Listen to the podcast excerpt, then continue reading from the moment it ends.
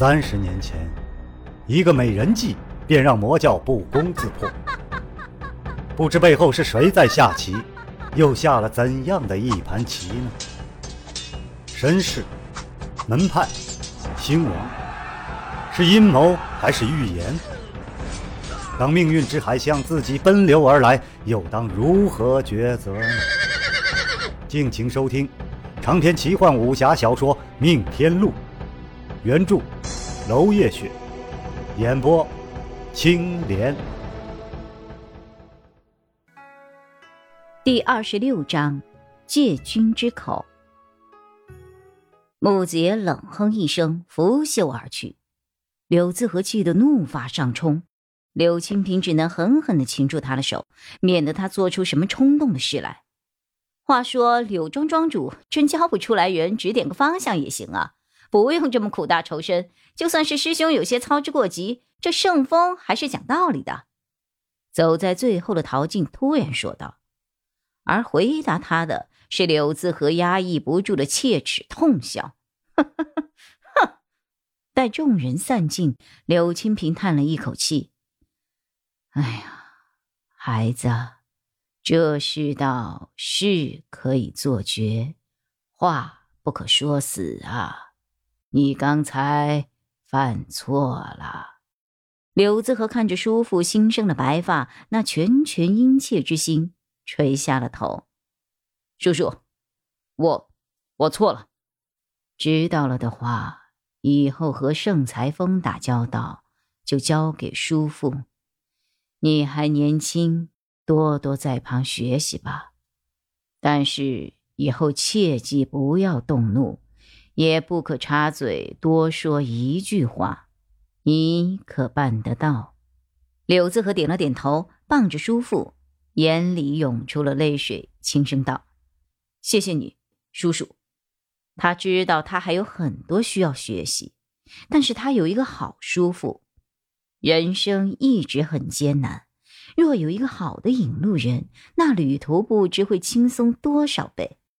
多少人寄托虚妄的幻想，甚至看不到身边的贵人。柳自和的冲动年轻，但是他却认得他的贵人，肯听他的教诲，这就是他的幸运。可是很多人却未必有此幸运。糟了！柳自和突然想起一件事。叔叔，我忘记告诉木子爷了。谢兰环应该还在云州城内。柳清平摇摇头，放在心里吧，什么都不要说了。柳自和点了点头，有疑惑，也有艰难。他大概明白了，木子爷出什么事情都和他们无关，甚至越翻车越好。可是内心深处依旧感到自己没有对正道尽力的那份抱歉。木子爷依旧一无所知，他的眼睛永远盯着前方，根本看不到身后的蠢蠢欲动。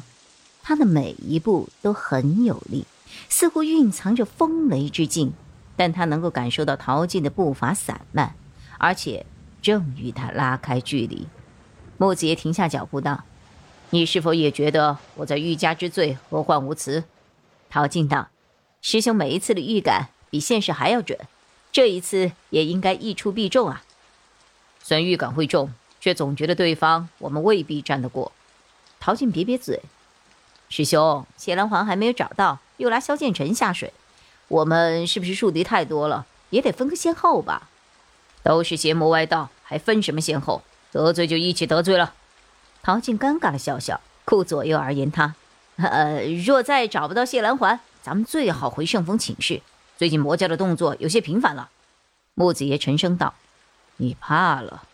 陶静连忙摆手：“哪儿的话，只是觉得我们的力量太小了，除非调动整个北方势力，才能够监察到魔教的意图。要不他们打哪儿，我们守哪儿，太被动了。”木子爷一声感慨：“师弟。”你说的才是真相啊！